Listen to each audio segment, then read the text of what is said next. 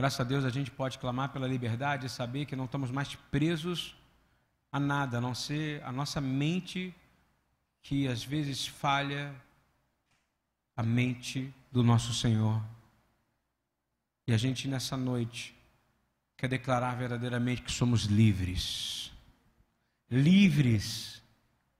Sem precedentes, todos aqui dentro são livres em nome de Yeshua HaMashiach. Que venha de dentro de nós uma alegria enorme, como a gente precisa celebrar essa liberdade. Às vezes a gente chega cansado, porque o mundo faz questão de dar uma impressão para nós de que a gente é preso. Mas nós não somos presos, nós somos livres. Você não é preso, você é livre. Podem te perturbar de manhã, podem te perturbar de noite, à tarde, mas você tem que olhar bem no olho do inimigo e dizer assim: Eu sou livre em Cristo Jesus. Ele não pode fazer nada com você. Eu sou livre em Yeshua Hamashia Radoneino. Nada pode o inimigo fazer, porque nós já estamos mortos em Cristo, amém? E isso traz vida para nós. Quando a gente está morto, a gente é vivo, porque ser crucificado com Cristo deveria ser o nosso maior prazer na nossa vida. E a gente tem dificuldade de entender essa crucificação. A gente tem dificuldade de entender que a gente já sofreu a morte. A gente tem dificuldade de entender as nossas dores, porque a gente tem dificuldade de entender quais são as nossas prioridades. Eu quero falar nessa noite prioridades, ok? Eu acho que exércitos perdem guerra por falta de entender prioridades. Eu acho que você errou muito na sua vida por não saber qual era a sua prioridade, assim como eu errei também por inverter prioridades. E prioridades invertidas geram confusão e nosso Deus não é um Deus de confusão. Nós vivemos debaixo de ordem. Ordem. Eu me lembro muito bem quando o pastor John eu chamo ele de Papa John, veio no Brasil a primeira vez, tinha um cara pescando peixe, ele tinha uma placa, proibido pescar. Ele falou, esse país não tem ordem, por isso que está do jeito que está. Um lugar sem ordem não cresce. Um lugar sem ordem não cresce. O pior, o lugar onde tem ordem e não é obedecida, existe uma coisa chamada rebelião, e onde há rebelião não cresce nada. Nada. E nós vivemos debaixo da ordem do reino de Deus, amém? não de um sistema, não de uma cultura, mas do governo de Jesus. Eu estou debaixo do governo do reino de Deus, que está sendo governado por um rei cujo glorioso reino é eterno, o nome dele é Yeshua. Você precisa entender que essa é a primeira ordem. Se isso não entrar em você, você vai continuar querendo driblar ordens. Existe uma ordem principal, Existe uma ordem de transformação. Existe uma ordem fundamental. Eu tenho visto muitos jovens querendo me acompanhar. Acham que aqui, que vocês estão vendo agora ao vivo, é um lugar grande, todo encantador e bonito, e que eu sou pregador daqueles que têm agenda. Sério? 32 agendas negadas em um mês. Esse mês eu tive. 32. E contando. Porque eu fiz um acordo com o Senhor, eu prefiro estar na casa aonde Ele me colocou. Porque aqui é um lugar onde precisa de vida. Eu fui colocado aqui, não foi por acaso, foi? Até o dia que ele chegar para mim e falar, acabou. Mas eu estou dizendo que não tem essas coisas assim, a minha agenda, sabe aquele post? Então você vai ver um monte de post de gente na internet, de gente que a gente cuida, de gente que a gente trabalha, de gente que a gente, que a gente ama mas você não vai ver uma coisa assim: meu telefone é tal, agendas abertas para o mês de outubro, agendas abertas para o mês de novembro, a minha agenda já está toda marcada pelo Senhor, amém? De verdade, 32. Porque as pessoas têm uma ideia daqui, mas não têm coragem de vir aqui para ver como é que é. Eu convido todos vocês que me convidaram para vir aqui numa sexta-feira. Seria legal. Porque na verdade o que eu vejo pessoas querendo vir aqui para me acompanhar numa missão à noite para entregar um prato de comida. Mas na verdade o que vai fazer é modificar não é isso. Isso é uma inversão de prioridades. Isso é indulgência, como diz no catolicismo. Uau, fui buscar uma palavra do catolicismo. Fui. porque é indulgência. É você vir aqui querer fazer alguma coisa e querer imitar a obra que a gente faz, mas não ter que pagar o preço que a gente paga. Não sabe a diferença entre penitência, entre oração, entre intercessão. De nada adianta sair sem ter um aprofundamento completo da palavra de Deus. Sabe por quê? Porque o inimigo, ele vai saber aonde está a desordem, a falta de prioridade na sua vida. Porque na história de toda a humanidade você pode ver que o inimigo entra. E sabe onde é que ele entra? Em duas áreas. C.S. Lewis disse que o inimigo entra em duas áreas. Primeiro, quando você acha que ele não existe. Eu posso ir porque eu acho que ele não existe. Aí ele vai entrar na tua soberba. Não é isso? Ou ele vai entrar em outra área que você fica só pensando nele o tempo inteiro. Ele vai falar: Esse tem medo de mim. Compreendeu? Então a gente tem que prestar atenção. Por que, que a gente faz as coisas? Qual é a motivação do nosso coração? E existe uma ordem. Existe uma ordem. E essa ordem, ela é clara na palavra de Deus, ela é explicada na palavra de Deus e ela acompanha a nossa fé. E a nossa fé é fundamental. A nossa fé é algo que vai sustentar a nossa casa. A nossa fé que Yeshua é o nosso Senhor e Salvador, porque um dia nós confessamos isso com nossos lábios. E isso é mais poderoso do que qualquer coisa. Se você perguntasse para mim qual é a oração que eu deveria fazer todo dia, eu deveria todo dia acordar de manhã, olhar no espelho e dizer: Yeshua é o meu Senhor e Salvador. Porque se você fizer isso todo dia, você vai lembrar quem é o seu Senhor. Todo mundo fica procurando uma pergunta: Quem eu sou? Já pensou nisso? Você tem que ficar se impondo, né? Você não sabe com quem você está falando, não é isso? Não trabalho nos status da vida, né? Para onde eu vou, não é isso? Quem que manda aqui, não é isso? Mas a pergunta que quase ninguém quer fazer é assim: a quem eu pertenço? Essa deveria ser a nossa primeira pergunta. Porque se você sabe a quem você pertence, o seu DNA já é vitorioso. Se você sabe a quem você pertence, você pode passar por todo tipo de humilhação. Mas o Senhor que é o seu dono e pertence, e você pertence a Ele, vai te exaltar. Agora, se você não sabe quem você pertence, você vai ficar andando por aí, como zumbi. Eu quero começar essa palavra de hoje em Mateus 9, 27 a 29, que diz assim: Partindo Yeshua dali, seguiram-no dois cegos que clamavam, dizendo: Tem compaixão de nós, filho de Davi. E tendo ele entrado em casa, os cegos se aproximaram dele, e Yeshua perguntou-lhes: Credes que eu posso fazer isto? Responderam eles: Sim, Senhor. Olha a humildade de Jesus. Imagina Yeshua entra na sua frente e fala assim: Você crê que eu posso te curar? Isso é sensacional, não é verdade? Nós vivemos na era que tem o nome dele. Ele, naquela época, ele passou. A coisa mais impressionante é os cegos chamarem ele de filho de Davi, concorda? Eu quero dizer que às vezes, em momentos da nossa vida, a gente tem ficado cego espiritual. Esses cegos, eles não eram cegos espirituais, eles sabiam a quem eles pertenciam. Eles pertenciam ao reinado do filho de Davi nós pertencemos ao reinado do filho de Davi, cujo trono será restaurado eternamente. Você precisa entender a quem você pertence. Ele pode curar sua visão física? Pode, mas o mais importante é abrir os olhos do seu coração nessa noite. Porque depois ele pode abrir seu ouvido, ele pode abrir sua boca, ele pode curar o câncer, ele pode tirar tudo de você. Mas primeiro, você tem que entender o que esses cegos entenderam. Eles sabiam a quem eles pertenciam. Eles diziam: Tem misericórdia de mim, ó filho de Davi. Às vezes a gente está no aperto, a gente não fala isso. Às vezes a gente está no aperto e não fala isso. Às vezes a gente está com dor e não fala isso. Às vezes a gente está com angústia e não fala isso. Porque a gente não identifica quem é ele. Ele é Ben Davi. Ele é o leão da tribo de Judá. Não há nada que ele não possa fazer. Nada. Coloca ele no lugar certo da sua vida. Repita comigo: Deus em primeiro lugar. Deus em primeiro lugar.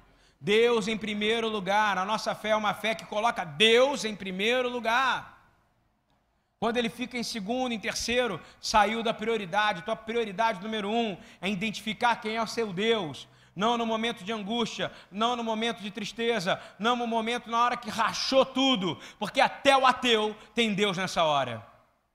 Você tem que ter Deus de manhã, de tarde e ao meio-dia, como disse Davi. Você tem que olhar e dizer assim: Filho de Davi, tem misericórdia de mim. E é isso que você tem que fazer todo o dia, você entendeu? Porque haverá uma hora que ele agirá, amém? A primeira coisa, e eu estou começando essa palavra porque a primeira coisa de uma prioridade é entender quem é Deus. Então a primeira prioridade nossa é a visão. A primeira prioridade de um crente é ter visão. Você pode ter cego como ser cego como aqueles dois, mas eles tinham visão, não tinham? Passou Jesus, e eles falaram: "Tende misericórdia de mim, filho de Davi". E Yeshua olha, e ele sabia todo o poder que ele tinha, e ele pergunta para os cegos, ele podia ser mais fácil, não podia ser mais fácil para ele? Enxerga, não enxergar? Ele falou: "Haja luz e houve luz", não foi? Ele só podia falar enxerga, mas não, porque ele, Yeshua, ele tem uma coisa que vocês precisam entender como é que ele funciona. Ele quer que você, que é a imagem e semelhança dele, seja co-participante do milagre que ele tem separado para você. Ele quer ativar a sua fé.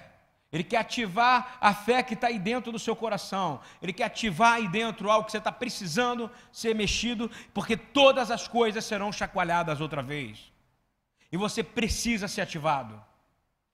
Ele poderia muito bem chegar assim, ó, enxerga. Mas o que, que ele fala? E tendo ele entrado em casa, os cegos se aproximaram dele e disseram: Jesus, credes que eu posso fazer isso? Respondeu-lhes eles: Sim, Senhor. Ele só quer ouvir essa pergunta. Eu vou te dizer, essa pergunta ecoa por toda a eternidade. Não se acha melhor do que outra pessoa aqui nesse lugar. Não se acha, já ouvi isso, já li essa pregação, mas hoje você vai entender que isso é prioridade. Isso é um pensamento judaico de milhares de anos. A primeira coisa, quem lembra, quem está estudando para achar comigo, está estudando Torá comigo, re, eis que eu coloco a visão, a bênção e a maldição. É uma visão física e uma visão espiritual. E ele está colocando uma visão física e uma visão espiritual dentro de você, declarando: enxerga o que eu quero te dar. Enxerga o que eu tenho separado para você. Para de enxergar aquilo que você perdeu ontem, porque ontem foi ontem, hoje é hoje e amanhã eu tenho o melhor para você. É o que você quer? Ou você quer ficar girando em torno de si mesmo? Aqueles cegos não tinham mais o que perder. Eu quero ver se o Senhor cegasse você hoje. A sua prioridade não ia mais correr atrás dos seus problemas, não é? Qual seria a sua prioridade? Correr atrás da sua Visão, não ia ser isso? Pum, te ceguei. Você está reclamando tanto, você está falando tanto que você tem problema, você está falando tanto que você não aguenta mais a sua vida, agora você não vai mais enxergar. E qual é que seria a sua prioridade? Procurar o quê? Enxergar. Provavelmente você ia procurar um oftalmologista, não é isso primeiro? Em vez de dizer, filho de Davi, tem misericórdia de mim. Prioridades é algo que tem sido perdido ao longo dos anos. Quem concorda comigo nesse lugar, por favor? Nós precisamos acertar nossas prioridades. Precisamos acertar nossa prioridade. A primeira prioridade é a visão. A visão. Deus, quando quer fazer alguma coisa com você, Ele vai te dar uma visão, Carlos. Ele vai te mostrar como você passou de moto aqui na frente ou de carro e olhou esse lugar aqui e você falou, eu um dia eu vou visitar ali, você veio numa quarta, eu estava aqui nesse lugar e desde então você nunca mais deixou de vir. Deus tem uma visão, Deus tem um projeto eterno para cada um de vocês. Ele primeiro vai dar uma visão e você vai ficar em dúvida: será que essa visão é de Deus ou é do diabo? Não é isso ou não? Você vai ficar com aquele assim: será que é de Deus ou é do diabo? Será que isso é lala, é maldição ou é brachá, ou é bênção? Será que isso é guerezinho ou isso é eval? Será que é monte da bênção ou monte da maldição? Quero dizer para vocês, o Senhor vai ser claro com você. Estão ouvindo bem? O Senhor vai ser claro com você. Deus prometeu coisas impossíveis àqueles que nós temos como os heróis da nossa palavra, não é verdade? Todos receberam missões impossíveis, não é isso? Fisicamente, espiritualmente e moralmente impossíveis. Mas o Senhor, tudo que ele prometeu, cumpriu. Demorou tempo? Demorou, mas primeiro ele deu uma visão, não é isso? Ele deu uma visão para Ana, vai ter um filho. Eu me lembro como se fosse hoje. Estava o pastor Fernando, amigo meu, pregando. Estava com o Marcos Vinícius lá. Ele falou de Ana, não foi? Ana estava lá orando e dizendo, chorando, soluçando. Quantos de nós já choramos e soluçamos aqui que não aguentavam mais? Fala a verdade. De humilhação, de problema, de angústia. Quantos de nós já não aguentavam mais? Quem já aqui já chorou? Disse, Senhor, eu quero alguma coisa. Senhor, eu já não me aguento mais. Senhor. E ela estava ajoelhada, e aí chega Eli, não é isso? Olha para ela e fala assim: essa mulher está bêbada. Está entendendo? Quantas vezes você já foi julgado também dessa maneira?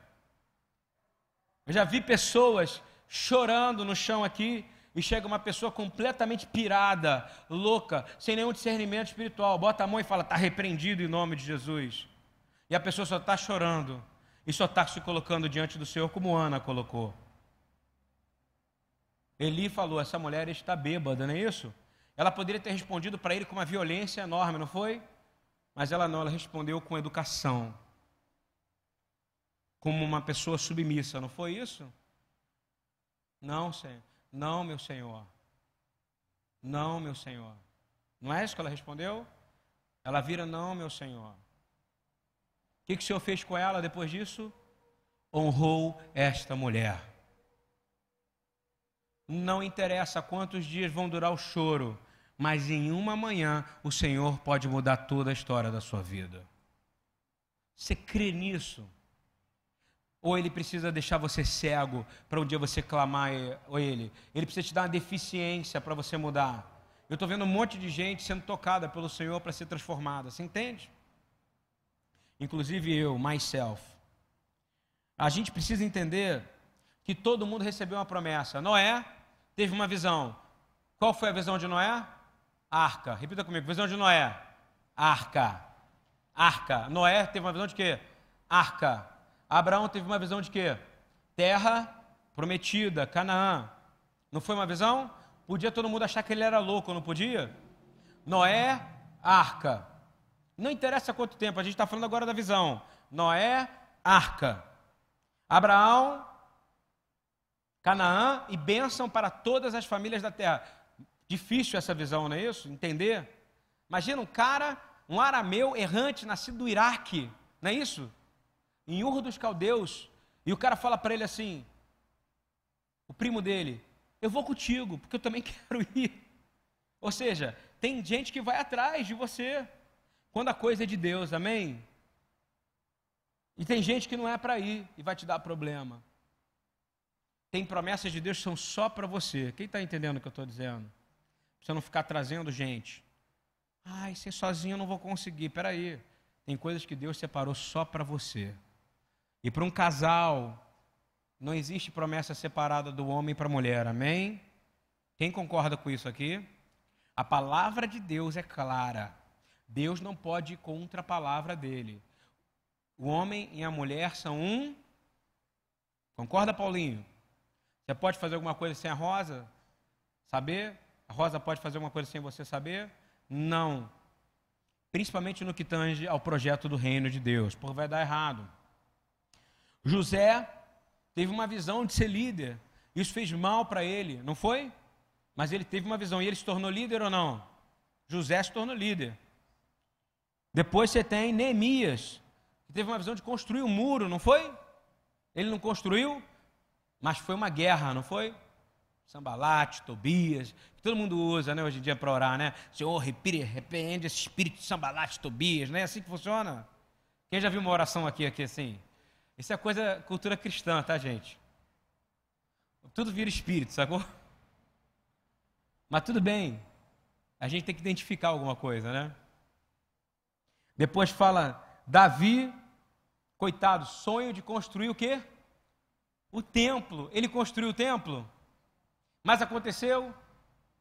Mas não foi uma visão. Vocês estão entendendo o que estou dizendo? Deus deu uma visão. Não interessa se vai acontecer ou não. Mas ele deu uma visão. Às vezes ele deu uma visão para o Marco, mas só o Gabriel vai ver realizar. Isso é bom ou é ruim? É maravilhoso. Um dia o Marco vai pegar, o Gabriel vai falar: Filho, seja homem. Não é isso? O bicho vai pegar, no bom sentido.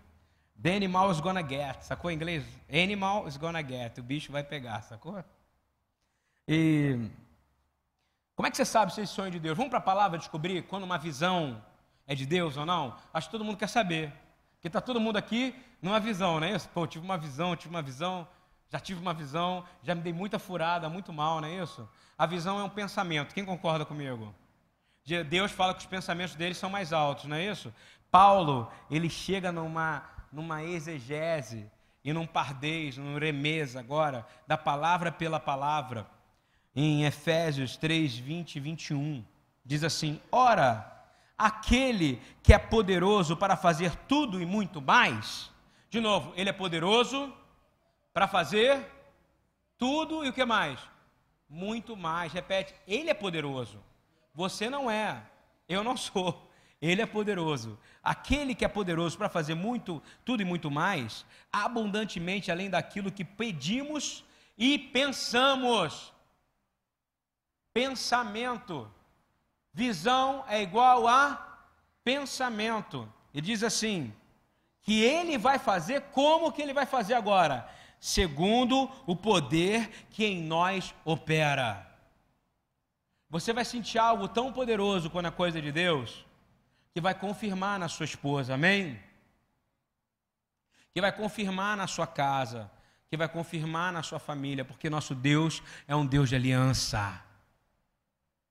Nosso Deus é um Deus que não erra. E aí, ele diz assim: A esse seja a glória na igreja e em Cristo Jesus, por todas as gerações, para todo sempre. Amém. O que ele está dizendo? Que a esse pensamento, ele não vai ser para glorificar a Raquel, o Paulinho, a Rosa, o Gabriel. Não vai ser para ser para, para glorificar a Soraya. Esse pensamento vai ser para glorificar quem? seja a glória na igreja e em Cristo Jesus. Muitas, muitas visões são erradas, porque sempre visa glorificar o homem. Como é que você sabe se uma visão é de Deus? Primeiramente, você vai sentir a unidade na sua casa nessa visão. A segunda coisa, está escrito aqui, vai ser para a glória de Deus a visão que ele te dá, amém? A visão de Noé para construir a arca não era para glorificar a Deus? De Abraão para chegar a Canaã e para ser bênção para todas as famílias da terra não era para glorificar a Deus?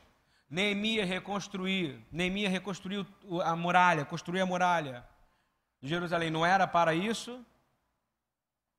Davi fazer o templo, não era para a habitação de Deus na terra? Toda a visão que Deus te dá, que você quer saber se vai é de Deus ou não? Se vai glorificar Deus. Veja no seu trabalho, veja na sua casa, na sua família. Se não tiver Deus envolvido, essa visão é humana e ela vai dar errado. Estão ouvindo bem? Quem concorda com o que eu estou falando aqui?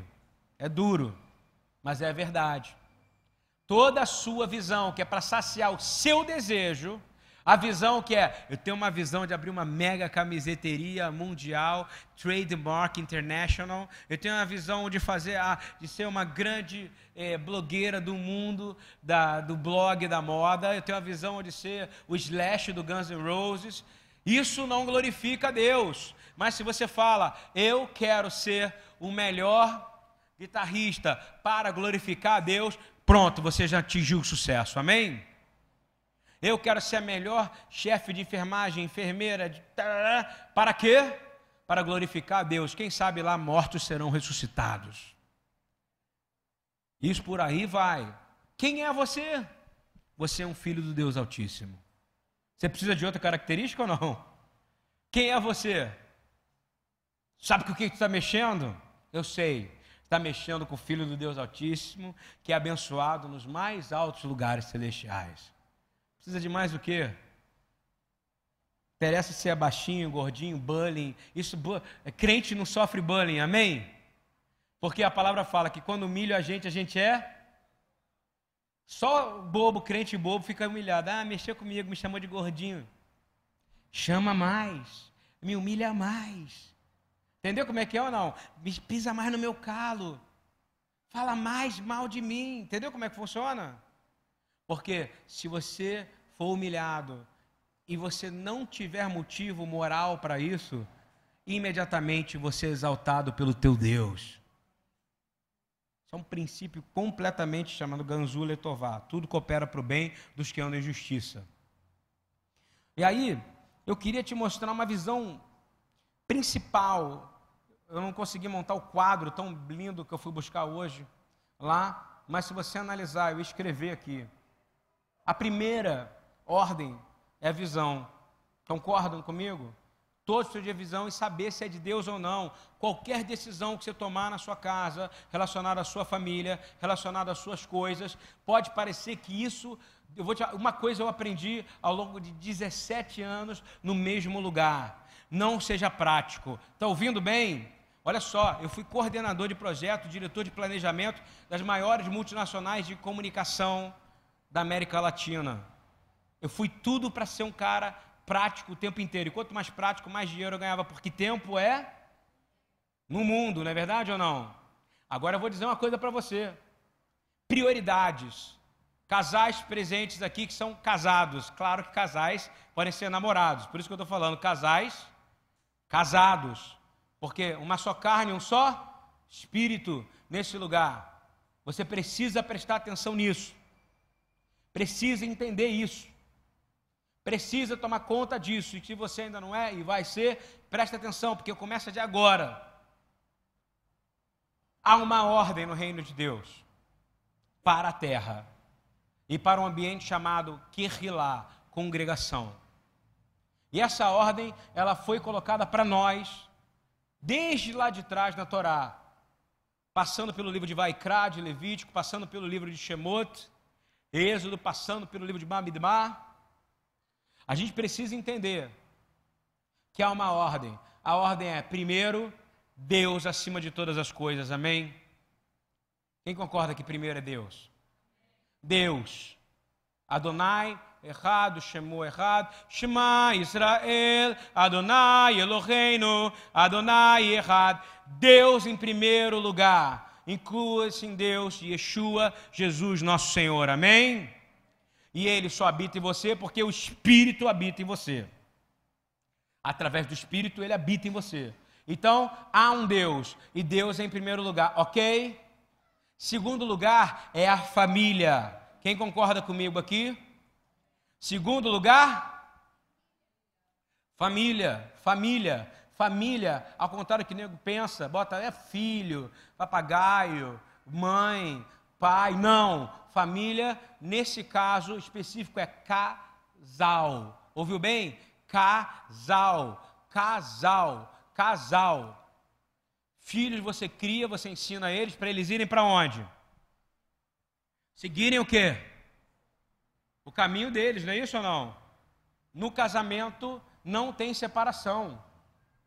A não ser que o Senhor permita que isso aconteça e Ele vai fazer de forma que você possa ter uma segunda chance. Amém?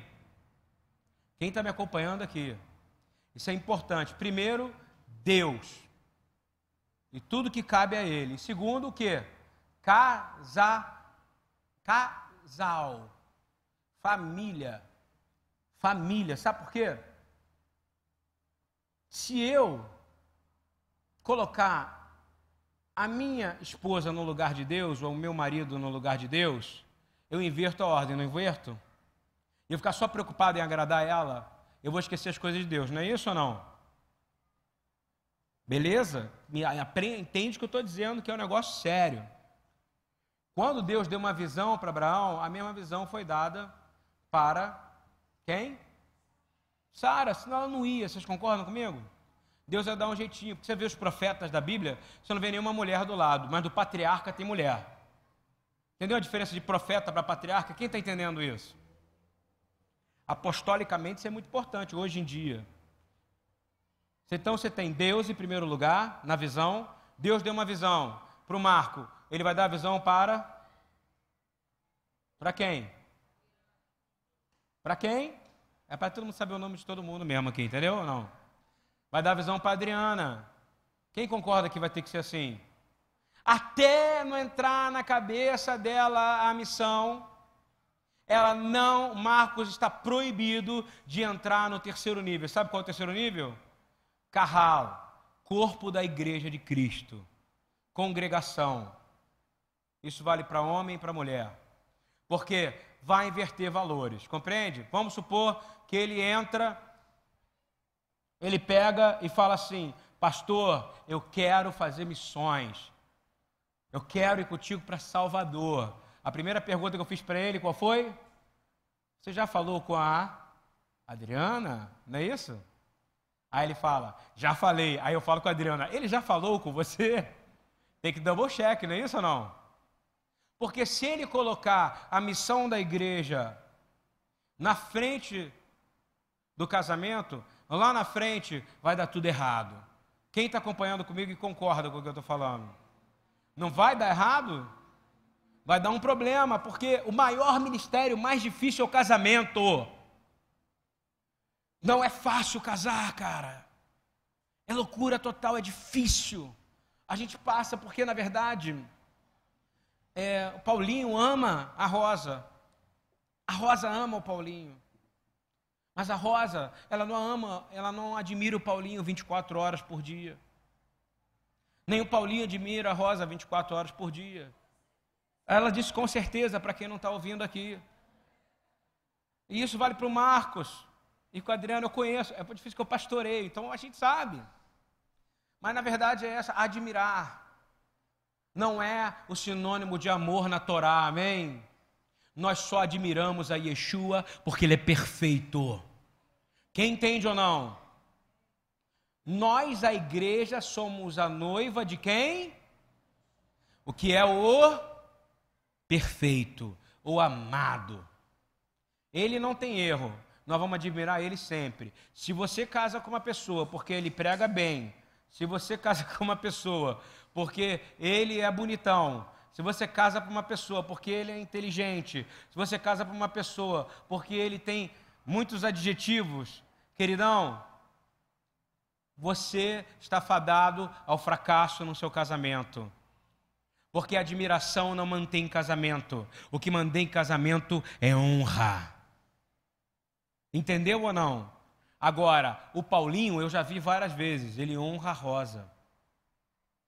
Não é isso? E a Rosa honra o Paulinho. E não tem nada a ver com admiração. Quem está me entendendo aqui? Eu volto se não entender. Eu aperto o rewind. Por exemplo, vocês são casados, vocês dois? Te garanto que você não admira ele 24 horas por dia. Você fica assim, uou, esse cara é legal, o dia inteiro. Você não fica nisso, sabe por quê? Porque isso não existe.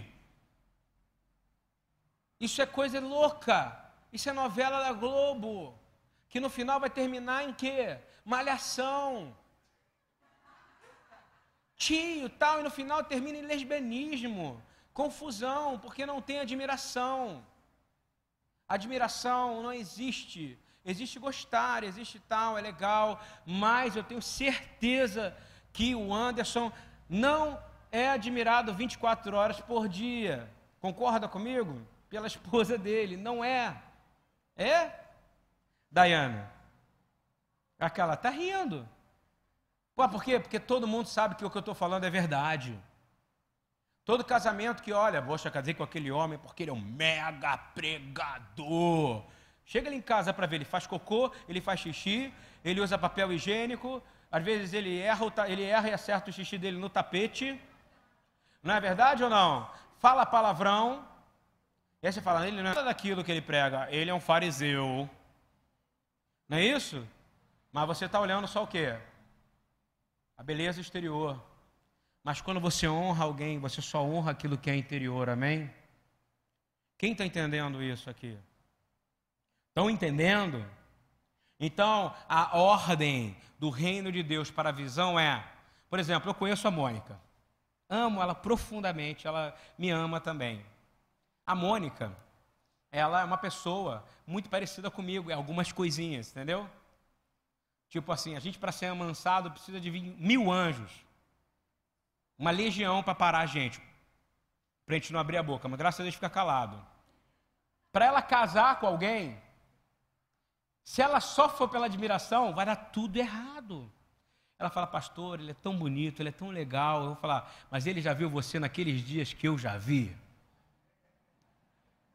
Hein? Ele já pegou os textos de, os textinhos de WhatsApp que você já me mandou? Entendeu?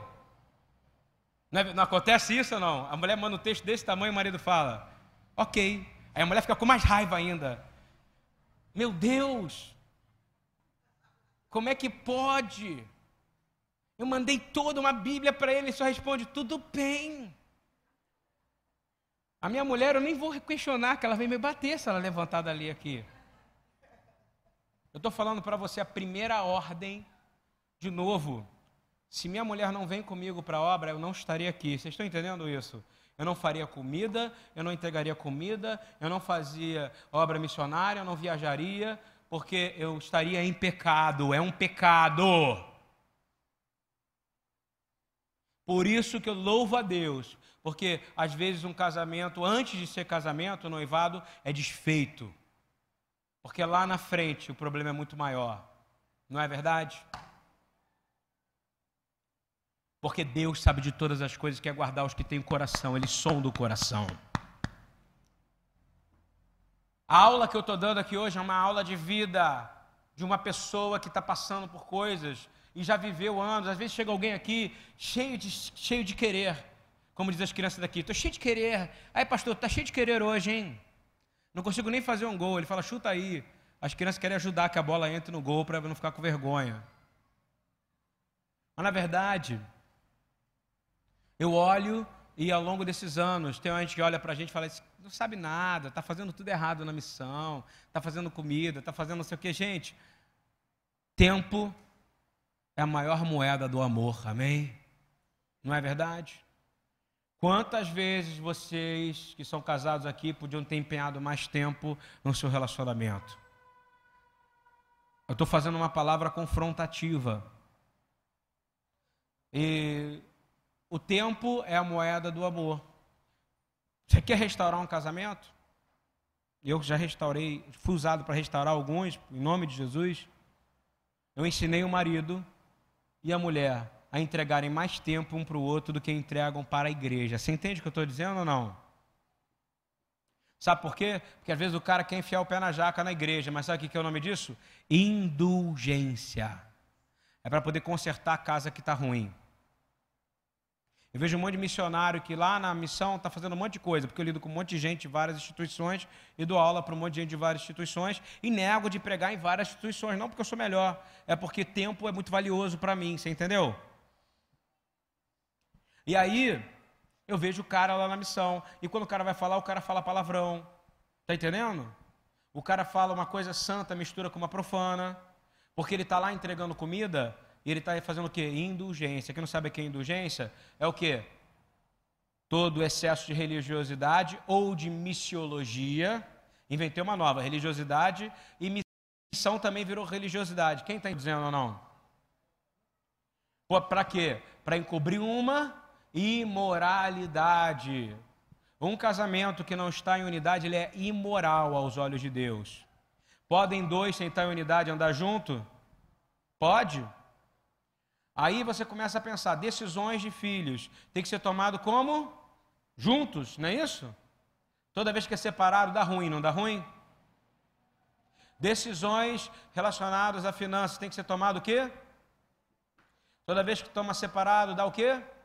Ruim. Estou falando da linguagem daqui, tá? Pô, pastor, deu ruim. O Leandro é o cara que mais fala deu ruim para mim. Desde que ele veio para cá, ele fala, pastor, deu ruim na luz, pastor, deu ruim na água. Eu já nem atendo mais ele, cara. Eu, antes de atender, eu boto o telefone e fico orando, Senhor. Olha o Leandro me ligando, Senhor. Filtra essa ligação agora em nome de Jesus. É sempre assim. Mas glórias a Deus. Vou parar na primeira, que é visão. Nós temos seis. Semana que vem eu vou na segunda. A visão, ela precede uma outra. A gente chama isso dentro do pensamento no qual eu fui ensinado de os seis passos da fé. Quem está gostando dessa aula hoje aqui? Quem quer ouvir mais sobre isso? Semana que vem, olha o teaser aí, hein? Semana que vem. Ok? É o spoiler da semana que vem. Estou dando spoiler, como dizem os meninos. A segunda, a segunda plataforma, ela se chama decisão. Você só vai tomar uma decisão. Por exemplo, o Marco, pode ter que gastar o Marcos aqui, não tem jeito, Marco. Marco tomou uma decisão de ir para Israel, depois que Deus deu a visão para ele, depois que ele falou com a Adriana, e a Adriana falou para mim assim: Pastor, eu estou muito feliz dele ir, mas ele só vai sozinho dessa vez. Não foi isso? Você está entendendo? Mas ele foi porque tinha vinha, senão jamais deixaria ele ir. Quem está entendendo isso? Então tá, então ele tomou a decisão, depois que ele arrumou a casa. Repita comigo, toda decisão só pode ter tomada depois que eu arrumar a casa. Quem concorda com isso aqui? Toda decisão se arrumar a casa gera falência. Ok? Vou te dizer, o ministério mais difícil é o casamento. Quem concorda comigo aqui, por favor? Fala aí, Marcão. Fala aí, Adriana. Fala aí. Fala aí, irmãozão. Fala aí, Anderson. Fala aí, Carlão. É o mais difícil. Ah, não, eu amo a minha mulher, ela é linda, maravilhosa, é um meu benzinho. Dá tilt. Não dá tilt? O marido dá tilt mais que a mulher. Vem com defeito. Mas não dá para devolver. Antigamente dava, é, é, dava camelos, né? Aí fala assim: a mulher dá problema, devolve os camelos. Por isso que o noivado durava dois anos para o rapaz conhecer a mulher por dois anos antes de o quê? Efetivar o negócio do camelo. Sacou? Não gostei desse cara, não. Aí o que acontece? Devolve-os. Hoje não tem mais isso. Então a gente tem que pensar muito bem de casar. Concorda comigo? Está casado, meu amigo? Não é abraçar o capeta, não. Abraça a tua mulher e fala para ela: Eu vou levar ela comigo. Eu só vou tomar decisão eu só vou tomar decisão. E mulher a mesma coisa. Minhas decisões só vão, tomar, só vão ser tomadas depois que a visão entrar na minha casa. Compreendeu? A visão tem que entrar na casa. Paulinho está aqui na BTY, porque a visão foi dos dois. Quando não é assim, eu prefiro, quando tem a mulher aqui e o marido está em outro lugar, eu prefiro falar assim: mulher, vai seguir o seu marido. Quantas vezes eu já fiz isso aqui? Muitas vezes, não foi? Marido vai seguir sua mulher até você resgatar seu casamento. Agora, só para deixar o teaser da palavra da semana que vem. A segunda parte é a decisão. Queridos, da visão para a decisão, eu só vou dar um exemplo de quanto tempo pode demorar, tá? Quanto tempo depois que Deus deu a visão para Noé, que ele tinha que construir a arca, que ele tinha que levar a mulher, que ele tinha que levar os filhos, os filhos arrumaram mulheres, não foi? E tinha que levar as mulheres do filho. Estou falando do filme, não. Esse filme mentiroso que tem aí. Estou falando do real da Bíblia. Tinha que juntar um casal de cada animal da terra para colocar lá dentro, e Deus deu essa visão para ele. Sabe quanto tempo da visão até a decisão? 120 anos, bonitão. Então você está querendo, você está esperando seis meses que seu marido mude? Não vai ser em seis meses. Não vai ser em um ano. Não vai ser. Sabe por quê? Quero terminar com uma palavra que vai fazer bem para você. Eu estou feliz, tá? Amém?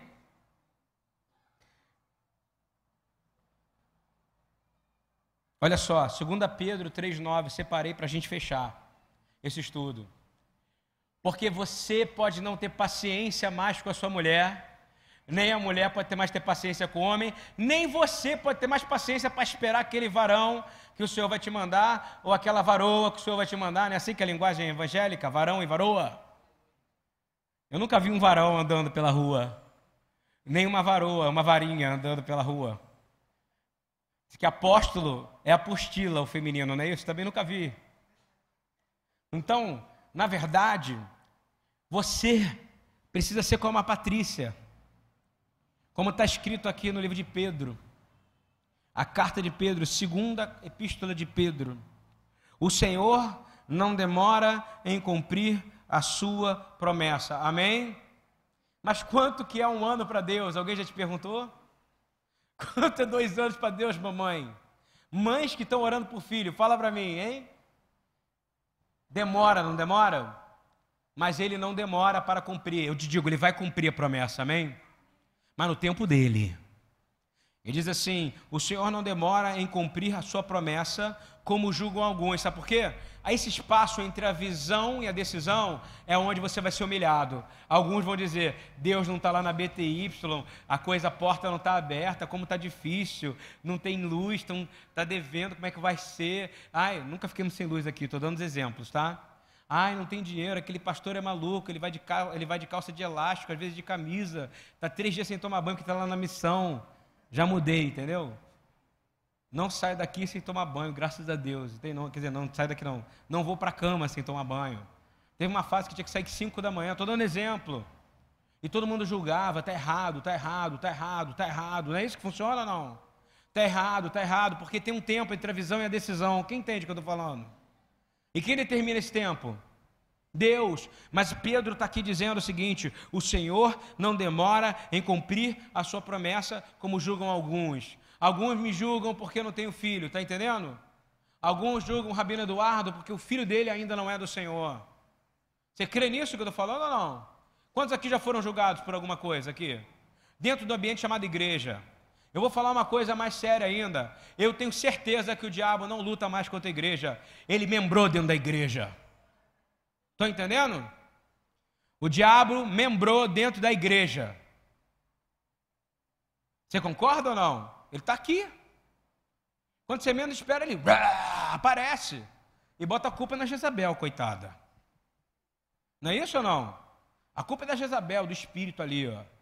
Não, a culpa é do homem que tem cobiça por uma coisa chamada púlpito, que tem cobiça por uma coisa posição, porque oportunidade para poder eh, faz, pintar a quadra das crianças, dei um ano para ver se alguém pintava, tive que contratar um cara. Não é verdade? Para tirar o lixo de lá de dentro, tivemos que contratar um cara, não foi? Não é isso ou não? A oportunidade todo mundo quer só para aqui.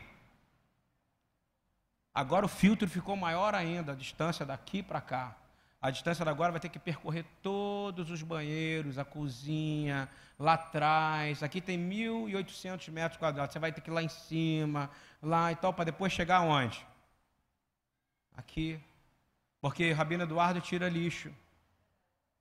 Pastor Ludwig limpa urina e cocô de mendigo. Está entendendo o que eu estou dizendo? Isso é sério. De novo, o diabo não luta mais contra a igreja. Ele está lutando o quê? Ele está aqui dentro, ele membra na igreja. Mas aqui na BTY não, está repreendido em nome de Jesus. Aqui não. Aqui não. A gente já tem dispositivo. Sabe qual é o dispositivo? A palavra de Deus. Isso é importante que eu estou falando. Outra coisa é, que é importante. Você vai ser julgado pela demora da visão até a decisão, ok? Vai demorar às vezes para sua filha se converter, vai demorar às vezes para o seu negócio acontecer, vai demorar às vezes para você mudar de carro, vai demorar às vezes para aquelas coisas que vão te, vão te falar. A sua vergonha pode durar um tempo, mas se você se humilhar no Senhor, vai vir acontecer a promessa do Senhor. Porque a palavra fala que o Senhor vai cumprir a sua promessa sem demora. E versículo 9, continuando. Ao contrário, para você que não tem mais paciência com seu marido, com a sua mulher, com seus filhos, com a sua casa, em aguardar também o que o Senhor tem separado para você. Ao contrário, Ele é paciente com vocês, amém? Olha que notícia boa que eu estou te dando. Deus é paciente com você. Então, se Ele não muda, lembra, você tem que ser paciente com Ele, porque Deus é paciente com Ele. Estão entendendo? Deus é paciente com vocês, não querendo que ninguém pereça. Deus não tem prazer na destruição de ninguém. Quem acredita no que eu estou falando aqui? Você vai esperar, Deus vai mudar a sua situação. E vocês que são casados, tenham paciência. E terminando, mas que todos cheguem ao arrependimento. Agora vou ler o versículo inteiro e a gente termina. O Senhor não demora em cumprir a sua promessa. Diga amém. Seja quanto tempo for, você vai esperar? Ele vai resgatar a sua casa. Ele vai cuidar da sua família. Você e sua mulher vão andar lado a lado, não haverá mais jugo desigual. Mulher, você e seu marido vão andar lado a lado. Vocês que estão esperando, no tempo certo, o Senhor mandará o homem certo para você. Isso é certo, está aqui na palavra de Deus. E diz assim: e ao contrário do que você pensa, que julgam alguns, Deus vai cumprir essa promessa. Continuando, Ele é paciente com vocês, não querendo que ninguém pereça, mas que todos cheguem ao arrependimento. Amém? Baixe sua cabeça, vamos orar. Senhor nosso Deus, Pai amado, deixa gravando. Em nome de Yeshua, eu quero pedir que todos estejam aqui se arrependam agora de todos os pecados que cometeram contra seus cônjuges, que, meter, que cometeram contra suas famílias, que cometeram contra sua casa, que cometeram contra seus irmãos. Nós pedimos, Senhor, que vamos colocar em ordem agora. Deus em primeiro lugar, a família que é o casamento, o casal, vai começar a pensar uniformemente. Eu repreendo o espírito de briga, de discussão, em nome de Yeshua, em todas as casas. Declaro, Senhor, que a casa arrumada, aí sim, nós vamos partir para a missão que é abençoar todas as famílias da terra. Nós agradecemos ao Senhor, porque o Senhor disse que o Senhor tem paciência conosco e diz que o Senhor vai cumprir a sua promessa sem demora, como alguns julgam. Nós repreendemos o julgamento de todos do mundo sobre nós. Mas declaramos: se nos humilharam até agora, quem vai nos exaltar é o Senhor. E pedimos, Senhor, dai-nos paciência e te glorificamos nessa noite, porque tudo que nós fazemos, pensamos em nossa visão, precisa ser a partir de hoje, não porque será o melhor para nós, mas sim porque Deus será glorificado em todos os nossos passos, contratos, decisões. Em nome de Yeshua Hamashia, amém. Shabbat Shalom, amém. Eu queria convidar que todos ficassem.